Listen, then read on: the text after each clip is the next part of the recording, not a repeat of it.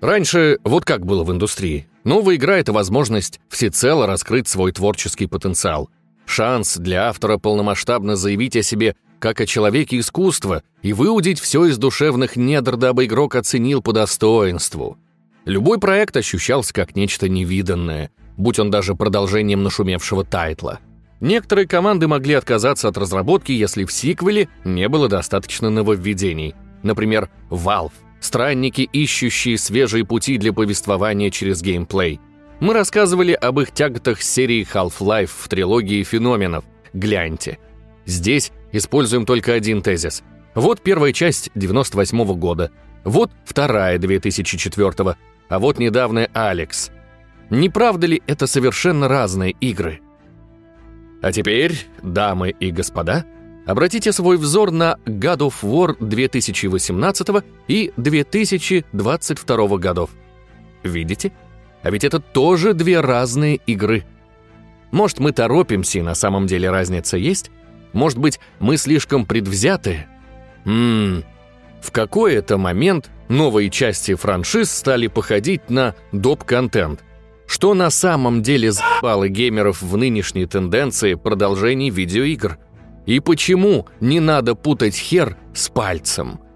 В этом попытались разобраться сценарист Иван Косолапов, диктор Антон Киреев и монтажер Денис Захарьев. Присаживайтесь поудобнее, дорогие зрители – Сегодня мы постараемся понять, преувеличен или же закономерен негативный хайп вокруг ряда релизов современности. Так ли нам надоели сиквелы DLC или дело в нас самих? Вопрос затрагивает немного психологии и много видеоигр разных лет, так что ответить коротко не выйдет. Подписывайтесь на канал, звоните в колокольчик и айда с IGM изучать историю дополнительного загружаемого контента. Вперед! Итак, прежде чем отправиться в плавание по лучшей игровой аналитике русскоязычного Ютуба, давайте на берегу разберемся, кто вообще этот ваш DLC такой. Википедия говорит, что это дополнение для игр чаще всего платное. Финальное уточнение меня вообще порадовало. Бесплатные DLC в наше время только для Baldur's Gate 3 делают, но это в целом зверь фантастический, поэтому не считается. А вот что по величине этих дополнений. За что разработчики просят деньги у пользователей, которые уже купили игру. Обратимся еще раз к Википедии и... Не найдем там уточнения. Больше того, в интернете четкой дефиниции касательно объема дополнительного загружаемого контента нет. Возможно, отсюда идут споры. Но давайте рассмотрим предметно. Какие DLC нам известны и нашумели больше всего – так как подобный вид доп-контента ассоциируется в основном с интернетом, потому что загружается именно оттуда, его история в целом началась не так давно. Первой игрой, получившей что-то более-менее приближенное к DLC, была Earthworm Jim со своим расширенным изданием, которое распространялось через сервис Sega Channel. Да, прикиньте, когда-то был такой, специально для Мега Драйва, позволял загружать контент через линию кабельного телевидения – с началом нового тысячелетия дела с оптоволокном пошли уже лучше, и вот Microsoft начали внедрять в тайтлы на своей консоли дополнительные элементы, которые пользователям предлагалось загружать через мировую сеть. Примером является боевик Halo 2, где для расширения мультиплеера корпорация заливала через свой сервис Xbox Live доп-карты, которые пользователи скачивали. Это, понятное дело, продлевало жизнь проекту – Наверное, где-то там Тодд Говард задумался, что в целом не обязательно делать большущие дополнения и продавать их за вменяемые деньги. Можно попробовать втюхать нечто маленькое, но за приличный барыш. Откуда такая логика? Честно, почти на ровном месте. Просто The Elder Scrolls 3 Morrowind из консоли релизнулась только на оригинальном боксе – то есть беседка была в плотном контакте с микромягкими и наверняка видела, как компания по всем законам активно насыщает свой продукт контентом. Небольшим, необходимым и бесплатным. Распространив через интернет и тот же Xbox Live здоровенные платные дополнения для Моровинда, тот решил, что плюс-минус ту же тему можно провернуть с DLC для Test 4 Oblivion. Вот только была маленькая загвоздка. По масштабу дополнения было даже меньше карт для Хейла, а по цене... Ну, вы, короче, знаете историю про броню для коня, и в сотый раз ее повторять нет смысла. главное уловить тезис. Где-то с этого момента принято недолюбливать доп-контент для игр, особенно платный. Что не остановило растущую моду на такую модель поддержания игры. С тех пор у нас есть много примеров не только реально классных DLC, как, например, для Dishonored или Bioshock Infinite, но и спорных, песни за 5 баксов для Rocksmith. Параллельно этому распространились мемы, мол, игры в целом перестали делать как цельный продукт. Вместо этого в оборот пускали демо-версию за 60 баксов, которую уже допиливали за счет дополнений. Вы их видели. Как пример здесь покажем этот и вот этот. Такой тренд был вполне ожидаем, ведь техническое состояние многих крупных релизов в новейшей истории видеоигр шокировало большинство геймеров – у нас этому целый ролик посвящен, гляньте. Тут подчеркнем, что если тайтл не бросали, то шлифовали его уже за счет дополнений. Ради справедливости отметим, в основном бесплатных, как в случае с No Man's Sky. Но мы же не за этим собрались. Нам нужны примеры меркантильного характера. И такие тоже появились. Издательство Ubisoft с серией Assassin's Creed стало локальным мемом. Паки оружия, шкурок, эмблем и прочего – что мешает добавить все это еще на релизе, думаю, уточнять не надо. Вроде новых механик подобное не привносит, но играть становится интересней. Улетучивается интерес тогда, когда вспоминаешь, что за эти мелкие штрихи просят денег во внутриигровом магазине. Французы прошарили тему, мол, можно использовать определенную игру как фундамент и просто наращивать в ней контент, ведь технических прорывов пока ожидать не стоит, и каждый следующий релиз напоминает предыдущий – этот тезис запомните, мы к нему еще вернемся. А пока давайте передохнем. Нас ждет еще долгий путь разбора полетов всяких видеоигр, но мы это делаем на фоне очень каверзной ситуации. Сама покупка этих игр в современных реалиях очень затруднительна. Если у вас также имеются с этим проблемы, то вот вам наш совет. Ice Games – Сервис примечателен не только тем, что безо всяких запар с картами, Kiwi или WebMoney поможет пополнить счет в Steam, купить игру на ПК или Xbox, но также тем, что и внутри сайта можно купить ключи интересующих вас тайтлов. Притом очень важный момент. Нынче вы прекрасно знаете, что творится с ценами на интерактивные развлечения. AS Games позволяет оплачивать новинки через Яндекс Сплит, так что игру вы можете приобрести сейчас, а оплатить за нее пару месяцев. Система самостоятельно разобьет цену на отрезки, которые лучше всего подходят вашему кошельку. Приобретайте какой-нибудь Starfield, рассматривайте в нем камни месяца 3, а полная стоимость проекта за это время автоматически снимается с вашего счета. Удобно? Удобно. Есть смысл заглядывать во вкладку «Оплата без комиссии». Там можно еще выгоднее приобрести крупные тайтлы типа Starfield, Elden Ring, God of War и другие – ну а если вам нужен только магазин Габена и ничего больше, то опять же, функция пополнения к вашим услугам. Начисление происходит очень быстро, работает сервис круглосуточно, 7 дней в неделю. А если возникнут проблемы, то напишите в техподдержку и вам ответят в ближайшие 2 минуты. Комиссия же сама по себе небольшая, а специально для подписчиков IGM она снижена до конца октября. Переходите по ссылке и самостоятельно изучайте функционал Ice Games. А мы возвращаемся к теме ролика. В наше время продолжение видеоигр похоже на DLC за full прайс. Сиквел The Legend of Zelda Breath of the Wild, прошлогодний God of War Ragnarok, Horizon Forbidden West, каждая новая FIFA или уже FK, я не в зуб ногой с этими новыми названиями. Те же ассасины ежегодные, вы наверняка и сами видели, как в последние два года Пользователи выходили в интернет с комментарием, что вместо продолжения им дали дополнение. Но ведь это бред. Половину из перечисленных мною игр, для кого-то еще меньше, можно назвать DLC, но другую — нет. Причина кроется в понятии доп-контента, которым мы будем апеллировать. Давайте так. DLC — это не только скачиваемая из интернета платная приблуда, насыщающая уже изданную игру новой механикой, картой или сюжетной линией. По объему представленного контента DLC не превосходит оригинальный проект. Все же за качественное дополнение хорошим тоном считается взять половину полной стоимости тайтла. Вот недавний Phantom Liberty как пример. Если бы оно во всех аспектах углубляло и улучшало фундаментальный продукт, то это уже было бы что-то другое, а не дополнение. И может быть вы сейчас захотели возразить, мол, Ваня, но там проработали прокачку, улучшили ИИ полиции и в целом пересобрали геймплей. Так вот, спешу напомнить, это заслуга не DLC, а патча 2.0, который сделал из игры примерно то, чем она должна была быть почти три года назад. Ценность патчей для игровой индустрии мы обсудим как-нибудь в другом видео. А пока давайте рассмотрим на актуальных примерах, где реальное продолжение пытаются приравнять к доп-контенту.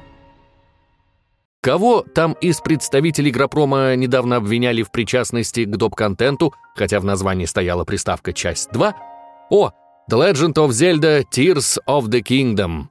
Мало того, что мы неплохо рассказали об игре в отдельном обзоре, так и целый ряд игровых блогеров раскрыли детали сиквела, за которые его стоит обособлять от первой части 2017 года. Я, например, поспрашивал не только в нашей редакции, но и у прочих коллег. Спасибо, Никита.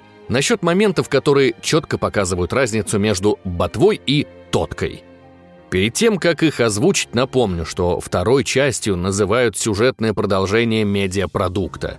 Спасибо, чат GPT. Но с точки зрения интерактивного искусства это понятие устарело. Ведь сюжет может продолжать и дополнение. Нужно понимать такую вещь. В книге или фильме именно нарратив является ядром произведения. Его же углубляют в продолжениях, уже вокруг ядра, базиса, формируется надстройка, операторская работа или авторский слог, а может, разный вид красок для рисования. Но с помощью них все равно рассказывается история. Конечно, есть бюджетный модернизм и постмодернизм, но их затрагивать не будем, потому как функция такого рода творений — расширение рамок искусства. У них просто другая задача. А мы тут как-никак игры обсуждаем, не хрен в чопорность переходить. Короче, в видеоиграх мы сталкиваемся уже с двойным ядром, ведь кроме сюжета здесь в базисе лежит геймплей. Его развитие, притом настолько же всестороннее, должно присутствовать в продолжении. А может произойти вовсе смена тона. Как бывает, волшебная сказка превращается с годами в экзистенциальную притчу о своей роли в мире «Привет, Гарри», так и слэшер может стать приключением от третьего лица. То есть важно, чтобы сиквел давал абсолютно новый, как нарративный, так и игромеханический опыт, но сохранял оригинальную философию как персонажей, так и мира вокруг. Или же грамотно демонстрировал ее преображение. Даже у самого далекого от первой части продолжения вы найдете черту, которая является краеугольной и соединяет произведение в единый сторителлинг. «Бегущий по лезвию» 1982 и 2017 года как пример – Недостаточно? Согласен. Вот из мира игр. Wasteland и Wasteland 2 88 и 14 года соответственно. Визуально и механически совершенно разные игры, но с одним и тем же миром, который работает по идентичным правилам, что прописаны в лоре этой вселенной еще в конце 80-х. Теперь возвращаемся к примерам, которые хорошо иллюстрируют то, как Nintendo поработала над сиквелом Ботвы. Дабы не перегружать текст, я взял один, на мой взгляд, самый показательный. Глядите, конкретная механика, поломка оружия. В первой части она сильно досаждала геймерам. Что сделали разработчики? Не стали устранять обусловленную реалистичной физикой особенность материала, а углубили крафт. В тотке, это сокращение Tears of the Kingdom, если что, геймер может собрать то, что ему необходимо в тот или иной момент. И более того, он может собрать даже то, что ему нафиг не всралось, но что реально переворачивает сознание и показывает, какая свобода для пытливого ума имеется в игре. Вы же видели эти ролики с диковинными механизмами? Я как раз о них. Такого не было в первой части, и это глобальное улучшение ряда механик, которое распространяется на все прохождение.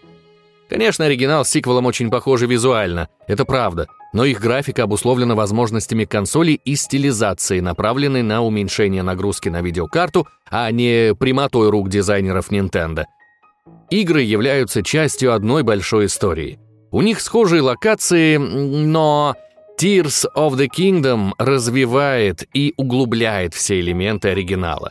Ядром геймплея в диалогии является эксплоринг, и когда шесть лет назад нам казалось, что лучше уже не будет, май этого года показал – будет.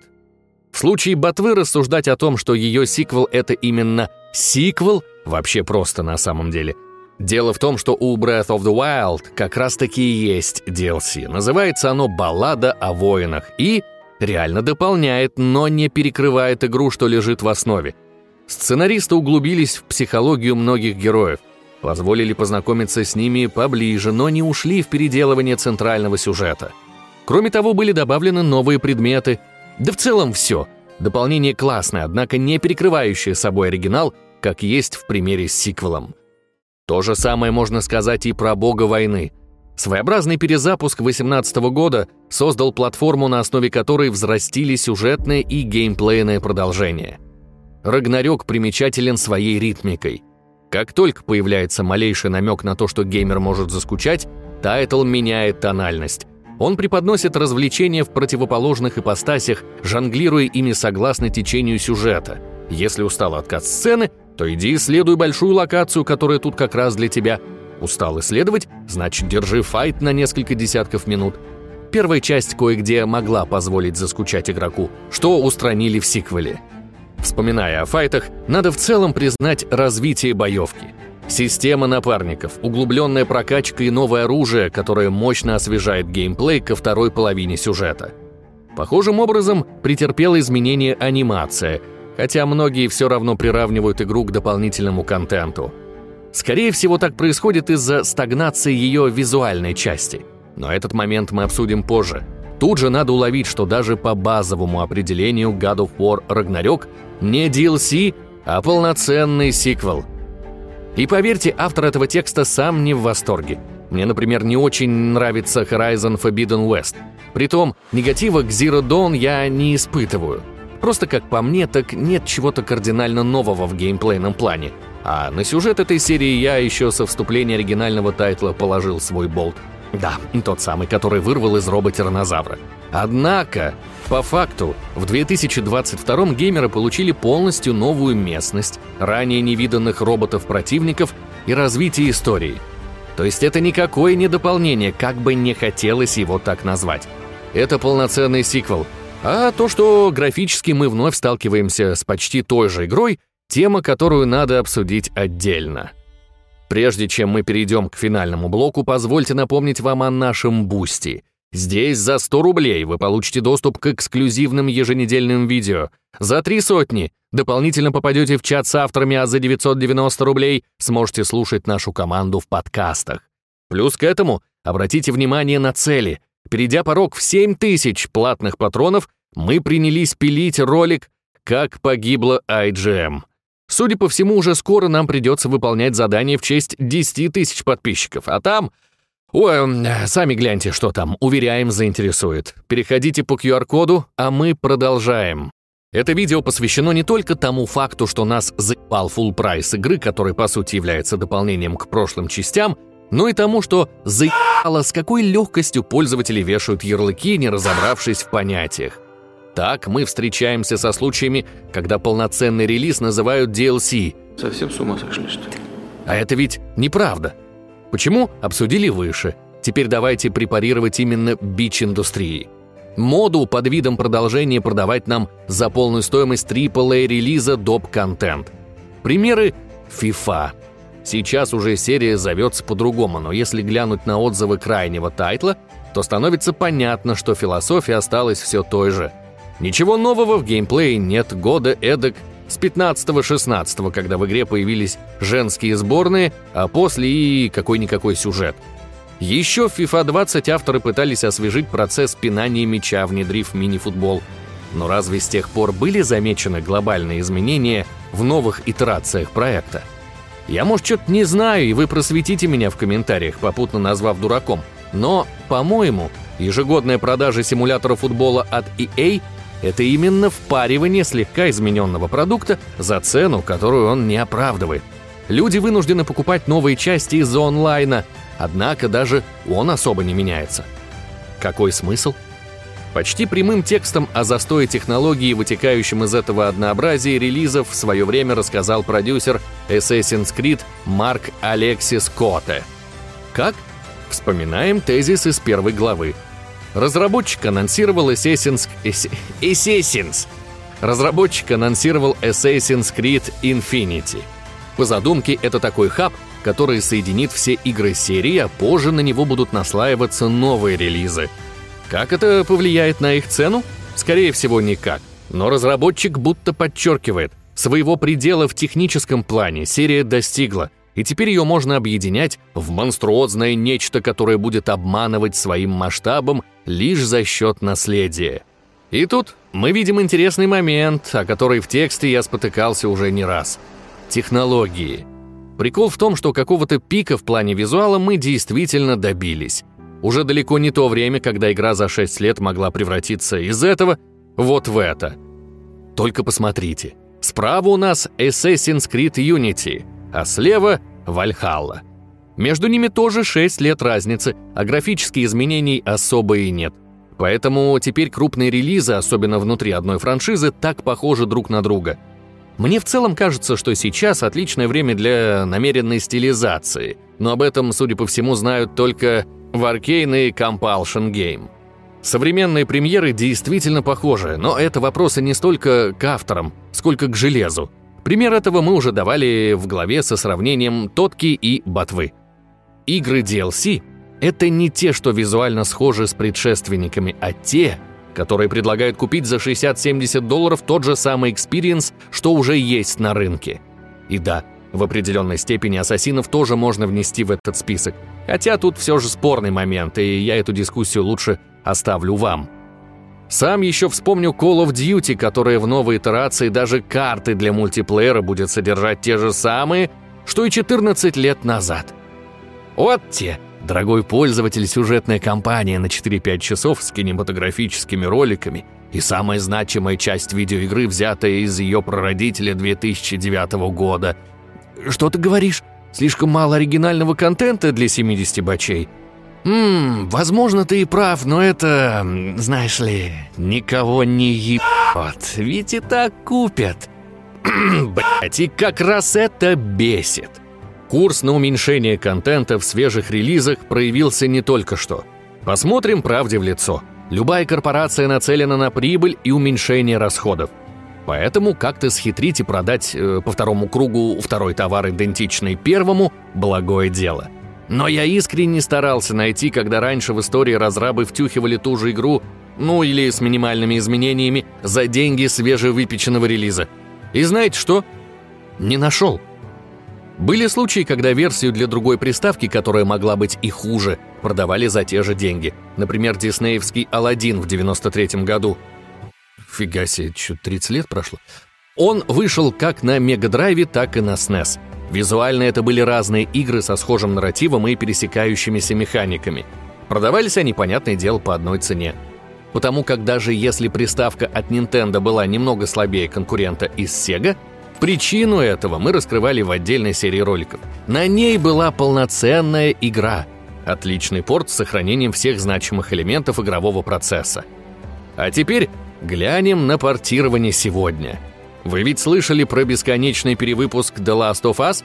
Скажите, я один до сих пор не понимаю целесообразности создания ремейка игре, о которой есть отличный ремастер 2014 года. Ладно, даже если необходимость повышения качества графики есть, то должен ли он стоить сугубо в связи с этой деталью полные 70 деревянных? Если судить по реакции некоторых блогеров, то я не один задаюсь такими вопросами – Почему бы не навернуть на ремастер платный патч за половину этой суммы? Бля, да какого черта? Чтобы оправдать последующий выпуск на ПК? Ну, тогда его нужно было провести нормально. А в итоге что? А, в итоге красноречивая разница между полноценным продолжением и DLC, которые пытаются подать как целиком перекроенный продукт. Это. От всей души прям. При том, что с одной стороны, где люди хейтят полноценные игры, так и с другой стороны, где люди покупают поделки за full прайс. Пожалуйста, не делайте так. Ни первого, ни второго. Показать свое недовольство издателям мы можем только своими кровными. Вот и расходуйте их с умом. Если вы в чем-то не уверены, то вспомните названные выше критерии и задайтесь вопросом. А что делает эта игра с наследием оригинала? углубляет многие аспекты или оставляет как есть, дорабатывая лишь косметические детали?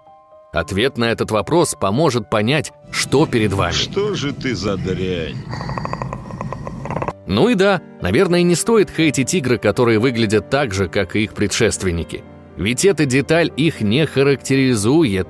Мода на схожий визуал была и раньше. Сравните первую Fallout с ее сиквелом. Графически это почти одна игра, однако мало у кого повернется язык назвать второй Fallout дополнительным контентом. Новый сюжет, квесты, персонажи, усовершенствованная прокачка – эти детали сделали из отличного оригинального проекта. Проект великий.